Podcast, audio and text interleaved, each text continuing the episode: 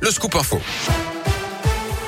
Et le journal, c'est avec vous, Gaëtan Barallon. Bonjour Gaëtan. Bonjour Yannick, bonjour à tous. On débute avec vos conditions de circulation. Ça se passe bien actuellement sur les grands axes autour de Saint-Dupuis et de Rouen. C'est aujourd'hui, en revanche, le coup d'envoi des vacances d'hiver pour notre zone. Attention, bison futé voie orange ce vendredi dans le sens des départs. Ce sera rouge demain dans les deux sens en Auvergne-Rhône-Alpes.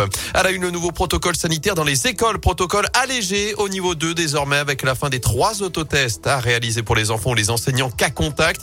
Au retour des vacances d'hiver, il n'y en aura plus qu'un seul à réaliser à J plus 2.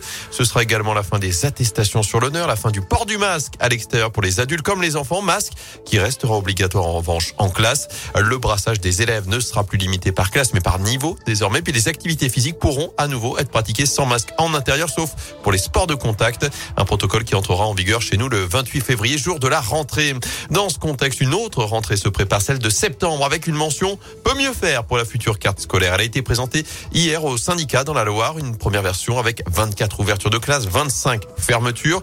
Le département devrait perdre 574 élèves en maternelle et en élémentaire, mais elle gagne une vingtaine de postes. Dotation positive, mais pas à la hauteur des enjeux, selon Jérémy Rousset, porte-parole du SNUI PP42, principal syndicat du premier degré. Quand on compare avec les autres pays européens, la France reste sous-investie et la Loire le montre. On a encore trop de classes notamment qui sont à plus de 25 élèves. Et euh, parmi les points négatifs, il y a la scolarisation des toutes petites sections. Dans la Loire, le nombre de toutes petites sections des enfants de 2 ans a été divisé par 6 depuis les années 2000. Plus grave, ce qui euh, est complètement assumé de la part du ministère, c'est que les écoles privées en scolarisent 4 fois plus. Alors qu'on sait bien que ce sont les écoles publiques qui euh, font vivre le pacte républicain, qui ne trient pas leurs élèves. C'est une vraie rupture d'égalité et on doit réinvestir ce champ-là. Malheureusement, ce ne sera pas fait à la rentrée prochaine. Et en Haute-Loire, le conseil départemental de l'éducation nationale se tient aujourd'hui.